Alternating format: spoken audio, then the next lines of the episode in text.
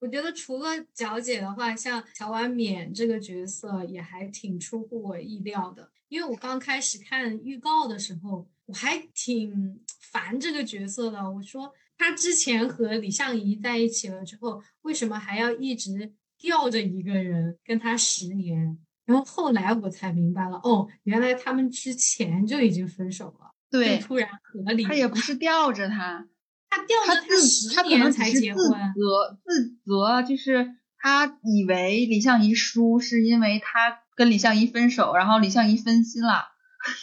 我对乔安冕这个人，就是我印象比较深的点在于，就是因为肖子金他站出来李翔一说话，其实我有 get 到那那个点，他这个女性人物刻画的真的挺好的，就包括我的爱情，它不能凌驾于这个我内心的这个原则，对对对对，就是包括有几场，第一场就是那个方小宝说，呃，李莲花就是李相夷，完了他们就说萧子敬就说不救他嘛，然后婉冕站出来说，哪怕今天是个。普通人难道你就不救吗？就违背了江湖侠义嘛。还有一个就是他夺过那个门主令牌去发号那个试令嘛。然后包括他有一段武打武打戏。虽然他刚开始出场可能是一个白月光非常柔弱的一个形象，但是你会发现，哎，他慢慢的随着这个剧情的发展，不光是有他柔弱的一面，可能对于爱人之间他可是柔弱的一个处理，但是在这个江湖上的那个。就是很飒，他是有自己的立场和坚持的。对对对对对，哪怕最后他跟萧子君发现他们三观不一致之后，他可能就是分手。他对对对，我我我感觉这个是，哎，我我我觉得挺好的。但是他让我觉得前期他可能，嗯，大家觉得他优柔寡断啊，或怎么样，在李相夷和就是对刚开始我觉得他在摇摆，但我觉得他刚开始也没摇摆。他其实就是已经放弃李相夷，然后选择肖子金。包括他就是出来的时候，他重视那个手镯是比那个香囊更重视的。我我反正就觉得从李相夷对他的几个话来说，我觉得就是非常的尊重女性。他第一个说的是说乔姑娘只属于他自己。嗯，对。吴飞生说那个他是你问他，他不是你的女人吗？对对对，他说乔姑娘只属于他自己。还有一个就是说他就是会告诉别人他做什么选择，其实他。不用顾及我，他对乔婉冕说：“阿冕不爱一个人了，就是也不需要自责的一件事情。”就是我就觉得，哎，他他真的就是放下了，李莲花真的就是放下了。所以我就我觉得他跟乔万冕的这一次见面，就是为了让乔姑娘放下。这就是我觉得有一些纠结的地方是什么？小说一开始，李莲花以李莲花的身份出来的时候，他就已经放下了。然后电视剧改成的可能是他整个这一个剧情，就是李莲花的放下的过程，他给我们展示了他是如何放下的。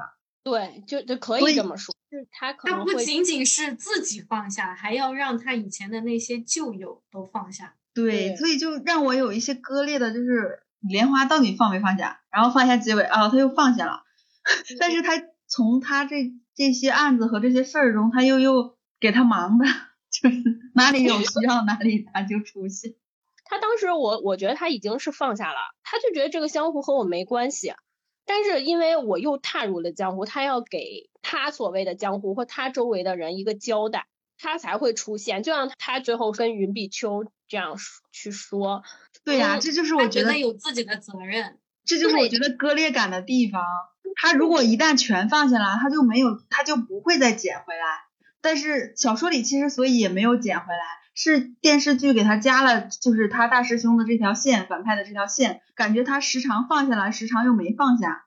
他小说他也去度化了，他也别人呀。他小说本身也是度化了你，就我觉得这个不割裂呀。不，我就始终不能认同他，就为了找大师兄那有啥呀？我可理解了。我没有看小说，但我看剧，我一点都不违和，因为古人的思想和我们是不一样的。古人认为尸尸体是很重要的。其实这个就是说，看了小说和看原著，看了原著再看电视剧，可能就是会有差异。我觉得这个，嗯，对，就是让我觉得他家的师兄的这一条线给李莲花太多使命和太多责任，让他放不下嘛。所以，包括为什么结局，我不觉得李莲花死了，李相夷绝笔什么的，就是包括他那个结局，是因为他身为那个血脉南印的那个皇族血脉和他本朝的那个太子的血脉，他不死，皇帝也不放心啊。所以你们觉得李莲花最后死了吗我觉得他死不死不重要。对，我也想说，就是他死不死对我来说其实没有那么重要。对对，我没有觉得怎么样，就他死了也好，没死也好，我觉得 就是，我觉得他有一句歌词就是说，只不过是挑了个自己喜欢的结局，就是都好，他喜欢就好。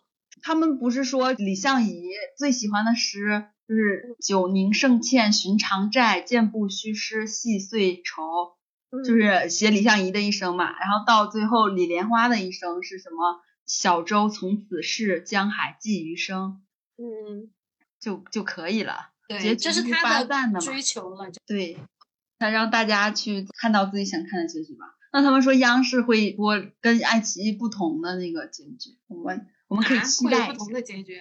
对呀，期待一下，到时候去看一下。期待一下哦，程毅、曾舜晞和肖顺尧一起去上嗨六的时候，让我觉得。演员的反差嘛，就曾舜晞在剧里傻傻的呆呆的，有人傻钱多。方小宝成长日记，然后现实生活中曾舜晞还蛮照顾人的。对，而且他属于五 G 网的那一种啊。陈毅是属于那种老干部。他是真的好像不怎么上网的那种感觉。聪明是可以演出来的，网友戏称。我原先不懂啥意思，我现在懂了。我之前看一个视频，就是他们扫楼的时候，不是拿了个电脑出来，然后肖申瑶就在旁边非常认真的跟陈毅说：“这是电脑。”陈毅说：“你以为我不认识吗？”他很认真。他们吃芥末嘛，他真的很实诚的，就是㧟了一勺给自己，然后还把那个勺为了擦干净，就使劲往那个碗里放芥末，为了怼干净那个勺。笑死我了！当时他宣传底线的时候，和蔡文静一起上嗨六嘛，蔡文静就说了，就说当时他的手机就经常欠费，他如果想要联系他的话，又可能先要给他充一点话费，可能才能联系到他。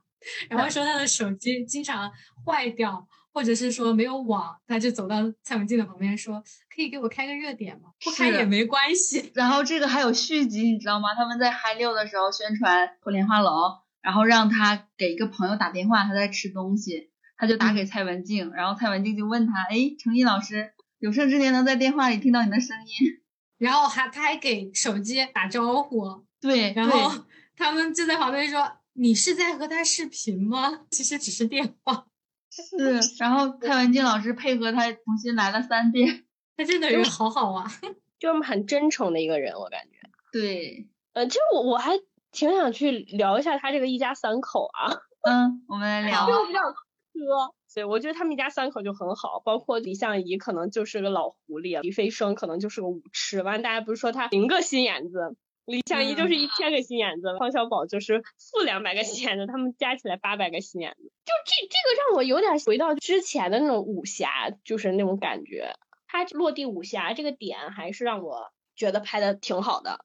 嗯，对他们的感觉就像三个朋友一起闯荡江湖的那种感觉，可能有有一个时间段。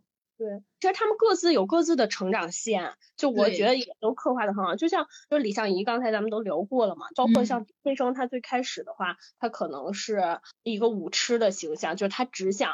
找到李相夷和他一战，他其实最开始他是不管他死活的，爱死不死。他要去突破他的悲风白杨第八重，到慢慢的他可能变成了阿飞，嗯，变成阿飞完了，慢慢和李相夷的相处之中，就他有那种英雄惜英雄。后来他把李相夷救了，他就包括咱们刚开始聊到阿飞说了一句“当年月色不如今日”，但是李相夷回应他就是“当年月色亦如今日”，后面就英雄惜英雄的那种感觉，整体就是。氛围感，我感觉对又不一样。完了之后，包括像狄飞升，就刚开始他也想得到那个蛊虫嘛，就是他其实目的挺明显的，他就是想脱离别人的掌控嘛，想报仇去杀了自己家主。他打完了之后，对他的那些小一辈，他说了一句说：“天高海远，任尔等在纵横。”对对对。他就慢慢变得，就是说，他也想帮助别人也好，或者说，他可能内心的愿望就是任尔自在纵横。对对对，他的成长线是完整的，也是。对，就给别人撑伞。对对，就包括方小宝，他就是那种明媚的少年，意气风发的少年。对对对，就是他，就是那种他一看就被家里保护的很好，教育的也很好的这么一个人。从小锦衣玉食的小公子。对，就是他慢慢他这个成长线，就是包括女宅让他的成长，他后期对父亲就是对上孤刀的这条线爱憎分明嘛，我不会就是因为你是我爸，对对对，第对对对对对，我感觉就是说，虽然李莲花可能是一场告别，但是他周围的人都很出彩，就他包括他娘，就是你就感觉到方多病能被教育的这么好，是他娘的功劳的那种感觉，就是。后面跟他说是不是对不起我连累你们了，然后他娘说的一番话什么的，就是他父亲是户部尚书，那传统意义上可能他娘就是个相夫教子的人，但是你发现罗小慧她有自己的事业，她也搞得很好。就是有一个细节是那个方小宝想要拜入百川堂，百川百川堂，然后然后天津门给他写信，就说拆了你的白川堂盖猪圈，就能看到天津门的在江湖的地位其实很高的。对。对，他那那块地是他们家的。对他后面有一个案子，就是他花五十，就本身那个地方五十五十两买了一个值五千两的宅子。对对对，而且他就说嘛，说不管是这些江湖门派亦正亦邪也好，都妄图给江湖立规矩，但江湖有江湖自己的规矩。对，就是他不需要，他不需要谁给他立规矩，他就是本身你身处江湖之中，他就是有他自己的形式。嗯。道义什么的，他我觉得他也很出来，就包括像何小凤，他那个什么二姨，还有那个苏小庸，其实我对他有那种真的江湖儿女那种洒脱，就是那种我喜欢你，但我不用强求，我告诉了你，你也不需要非得说，哎呀跟我在一起，对对，非得怎么着，他那种自信洒脱，就是我也不越矩，我也不需要你的回应，但我就是说告诉你一声，对，就包括苏小庸帮他。他也不是说我帮了你，你非得就是喜欢我，以身相许或怎么着？其实他就半开玩笑说，你就给我做一顿饭就好了，大家不需要这种拖拖欠欠的这种。电视剧里苏小庸是不是没死？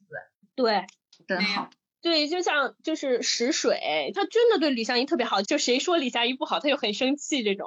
忠实追随者。嗯，对对对，包括两仪仙子骗了后，但他还是去救了他。对于两仪仙子，就是说，他说了一句：“我没有愧对先夫的遗嘱，也不负恩人所托。”嗯嗯嗯，这一段我也哭的稀里哗啦。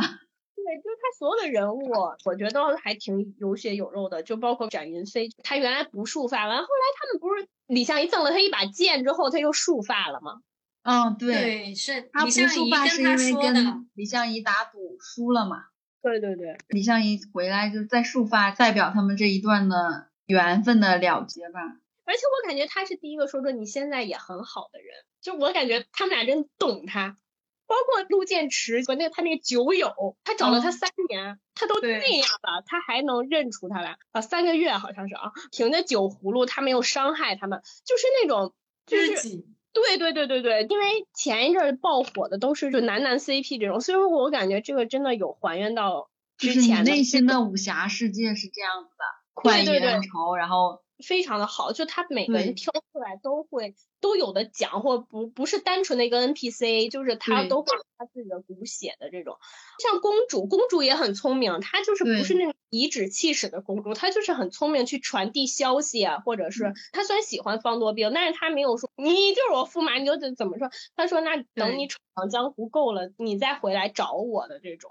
哦，他甚至好像小说里面甚至有一段方多病要去参加东海的那个约战的时候，方多病要出去嘛，然后他跟方多病一起去的，备下了轿子就是什么的。刚才就讲了很多女性角色，就是男性角色，我觉得就像狄飞生、方小宝，包括云比丘，我觉得其实最后后期有人说李莲花说他胜负嘛，但是其实我觉得不是，我觉得就是云比丘他真的愧对于他，他十年不出门，嗯，是。对，然后包括他去戴罪立功，对对对，就反正他让我感觉就是兄弟情谊，对对对，包括刘如金，他为什么去海边捞人？他就因为怕李相夷的尸体没人收，就突然就创进我内心。天呐，就包括那个创到我他那帮兄弟其实都挺对他好的。啊，对，就是反正我觉得这部戏就是真的是值得一看。对，就每个人都是有血有肉可以说的这种，不管是他就可能出现了一个镜头，或者是怎么样，他都有自己的角色故事。对，反正我觉得是比比起可能最近大火的这些什么仙侠或者是这种爱情，可能是因为我上一部追的可能就是《少年歌行》，我有看，就我我还蛮喜欢这种群像戏的。我也喜欢群像戏，对，但群像戏比较难拍一点。哦，对，对他要剧本很扎实。他们有说嘛，就是这个书制成了这个剧，然后这个剧反哺这个书，然后形成一个很好的循环。嗯，它本身是武侠悬疑探案嘛，它探案咱们讲武侠侠就是一种精神嘛，它就人物塑造江湖儿女，就是程毅当时说嘛，说江湖虽远，侠义永存。也蛮点这个题的，所以还是特别想说一下他的武武的部分，他的打戏，就是我感觉这部拍的他打戏，我觉得也特别的干净利落。对对对，我印象比较深刻，他他和狄飞升初见，在那个园林两个人对立那个镜头的运用，他们初见的时候，我感觉特别有那种电影感的那种大大荧幕的那种。对对对，就是两两个人。对面站不不说话，但是有那个意境。高手。对对对对对，就是那种他那个江湖的味道。我觉得那一个镜头我我印象比较深刻。对李相夷来说的话，那肯定第一个就是红绸舞剑嘛。他在房间就为博美人一笑，包括他的竹林舞剑，包括他最后月下舞剑。而且程毅在采访里面他他说舞者谓之智者。他的每一个出招或者是拔剑，他其实都是有意义的。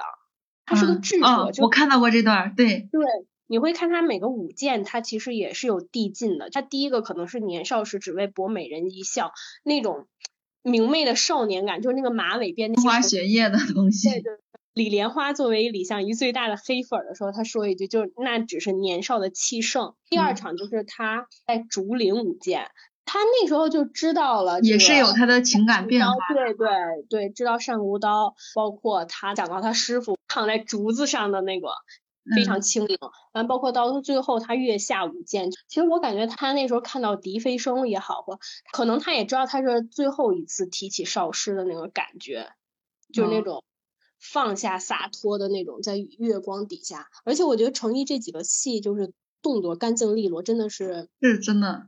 精彩，对对对对对，就是他剧情不拖沓，包括他最开始的东海大战，他们好像是拍了九天，他和狄飞生这么久，对对对，完包括他最后和单孤刀第三十九集，他对战单孤刀那种拳击，他开始是剑招的相碰嘛，完到后面就两个人拳拳到肉，他们也好像拍了好几天，嗯，他他的这几场武戏就是非常的，用他的话就是武者亦为智者，完包括像。笛飞声他第一个就是东海大战嘛，第二个就是姜思梨花阵，他一人独对那么多四股门以前的高手，那一掌也非常的有力道。完到最后，他的高光就在于杀了倪家家主啊，对，他他的出招，对对对，也是这样的。包括他本身的打戏，他也展现了男子阳刚之美。反正我觉得他打戏真的很好，就包括狄飞升和方小宝的打戏，就你看方小宝最后他悟到那个对多抽公子剑。他也是，就是我，我觉得他们就是真的用功。他们之前英雄和英雄之间产生对对对，他们之前也排练了很久。他们就演员有说嘛，基本上能不用替身的就自己上，比现在那种卡大头完了之后耍花枪的那种好得多了。好像是说成毅有一场戏是从什么悬崖飞下来还是什么的，然后是自己飞下来的。对他们说是实拍，但是我具体实不实拍这个我也不知道。但我觉得他们就。不单单是诚意吧，反正我觉得所有人都很用功，就包括他那个大师兄。就是你发现没？到那些火了的戏，就是其实你用不用心，观众是能感受到的。对对对对。好多那种所谓的爆剧，它其实是因为每一个演员都，因为一个剧火不火跟一个人真的没关系。就像你你刚刚说的那个，他是后面全体创作者、全体工作人员的努力一起。对，它是个群像艺术。对。不是一个人能决定。你一个人再好的话，你只能就你最多只能让你自己这个人物立住，但你让这个戏是立。对呀，一场戏甚至灯光布景走位都很重要。对，大家这是合作的艺术嘛。他其实不光光是武打戏拍的好，他文戏拍的也特别好。对他几个重场的文戏，反正我觉得拍的都可以。我觉得郭虎这这次拍的真的挺好，反正比沉香如屑好。妈呀，沉香如屑就是感情戏太多，我不是。对我我我其实不太能看得进去沉香如屑。对对对，就虽然我很喜欢应渊，但是他那个戏除了应渊啥也不是。拉踩人家。对我我我评价的就是那样，但是我觉得他那个整个的布景还是挺好看的，画面还是很唯美的。我记得比较几个深刻。李莲花回到自顾门的时候，他走了一个回廊背影，我觉得拍的很美。还有那个最后他们三个人打完了，阿飞站中间，其他两个人站在后面，完了之后出来的那个，我觉得那个运景拍的都还挺美的。就不止打斗，打斗之前的烘托，什么一触即发的氛围什么的，就包括打斗之后，像你刚刚说的，就挺好。他就是人物对话的时候太卡卡大头，真的是。他人物一对话他就卡大头，一对话他就卡大头，我实在很想吐槽。这可能是他的审美吧，直男审美。哎，剧里有一些小细节挺可爱的，就是包括那个莲花的那个发簪的暗示，什么盛开到枯萎，然后包括他做饭为什么放那么多奇怪的调料，是因为他的味觉直接失灵。然后包括他藏那个私房钱在米缸底下，是怕自己将来。绿茶的毒犯上来之后失忆，找不到钱花，就那些小细节挺可爱的。还有什么想说的吗，同志们？我最后就想说一下，就是沉香如屑，我关注了成毅，完了之后他刚开始的时候，所以我就有看到，就是他的粉丝为他这部戏做宣传，不管是送那个月卡，还是说线下应援，还是说这种大屏，我说他这搞了一个很新的这种宣传，就刚开始根本就没有宣传。是，就是他，他粉丝真的是就花钱出力，反正我觉得他很很少，我能在热搜上看到他。后来因为莲花楼出圈，就是我觉得从扫楼吧，从扫楼开始，完了之后就是电子哈基米，就是在抖音出圈，完了现在开始频频的上热搜，我感觉我一天能看他个十条二十条的那种，很新的宣传方式。对，就刚开始，但是我觉得这也是天时地利人和吧，就是粉丝前期的努力，加上这个口碑很好，完了之后可能他的抄点也快速的发酵了嘛，因为探大家可能现在追，可能就觉得很想知道结局，完慢慢的，完了他去扫楼，就一系列就是他们那个跳舞挺可爱的啊，对对对对，还要跳那个 全员热舞，欢迎卡。虽然热舞这一点，我特别想说的一个就是说，就是他所有的人都跳，哪怕只演了一个小角色的那种，就露了脸的也有上。有人会发，就是有一个小角色群演吧，类似于他说，呃，我很怕大家说我蹭热度，但是底下剧粉儿就说，这有什么呀？大家这个剧播的这么好，你也是演出的一员，你这有什么不能参与的呢？其实我觉得这个氛围就很好。对，一起追剧的氛围很重要。对，大家就是一直说为了破万努力，因为他迟迟没有破万嘛。就整体追下来，我觉得体验感可能中间会有摩擦，但是大体我觉得还挺好的。嗯，他们跳舞说粉丝自己吐槽自己爱豆，说像没有节度的带鱼，笑死了。对的，我有看到说跳舞好笑百分之百，完了之后他自己用另一部手机放音乐，好笑百分之一万，是不是？笑死我了！我觉得这个剧就是整体都很开心。对，就我觉得什么叫好剧，或者说这个剧火了，就是你会发现这部剧好，完平台觉得好，各自的演员可能也在吸粉，或他一直在买自己的热搜也好，或者是出圈也好，它就相辅相成的，就是越来越好，就是阶梯式的，互相成就。对对对对对，嗯，这部剧里面。其实我是认识陈毅和演方多病的那个演员，就是曾舜晞的。他们两个我是认识了很久的。但是肖顺尧，其实我之前看到他还是在一个选秀节目。肖顺尧好像和那个谁《长相思》那个相柳是一个团。啊啊啊！哦，M I C 吗？好像是，对对。哦，对，我想起来了，哦，是是。他们那个团实力都挺厉害的，跳舞都特别厉害。他跳 Queen 还是跳的非常好的一个，但我觉得肖顺尧是有惊喜的，真的是。嗯，我我是觉得这部剧里面肖顺尧给我的感觉挺惊喜的，因为我感觉我好像没看过他别的戏，这是我看的他的第一部戏。我觉得，那我也是。对我而言，第一部戏能演成这样，可能对于他来说不是第一部吧。就我看到了他的这部戏，他能演成这样，我挺惊喜的，因为之前我认识他是个唱跳歌手，他不是演员。我也是看了他第一部戏，所以我感觉他真的狄飞升这个人，他立住了，他真的有有。但因为我没接触过他偶像的时间，所以我拿他当做一个演员来看待的。在我心里，他是一个很成熟的演员了。已经。我觉得他整个人身形也好，就什么也好，都非常符合那个大侠的氛围。对对，人高马大。嗯，他长得也很那个，长得也很狄飞升。而且我看到他们有一个花絮嘛，他们就在那里讲说，看看看看，一米九的大个居然还要垫个十公分的鞋垫嗯，我看到了。然后他就说是为了角色的塑造，他说我这个角色就是要高大一 他是有给到我很大惊喜。他们三个人，我感觉就三个主角，我觉得哪个都不拉垮。但还挺巧的，好像成毅演过小哥，呃，张起灵吧，然后那个曾舜晞演过吴邪，嗯，对，我是哦，你这么一说，是吧？是吧？对，而且这不就是一个新的 CP 诞生了？快剪辑大大们上吧！应该已经有剪的了吧？因为我看到就是还是谁都可以磕，就随意搭都很好磕。嗯，嗯，我觉得也是，就甚至是方多病和李莲花这个 CP，我觉得也很好磕。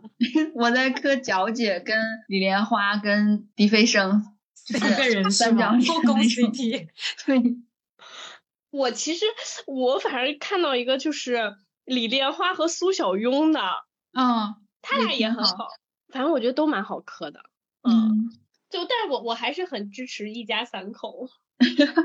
那希望磕 CP 的朋友们自己磕自己喜欢的 CP，多多支持莲花楼。多多支持莲花楼，它正在央视热播。就我觉得不管什么平台嘛，大家都可以，只要喜欢看，只要就来看《莲花楼》就都可以。嗯，好，那今天的节目就到这里了，下期再见哦，拜拜，拜拜。拜拜。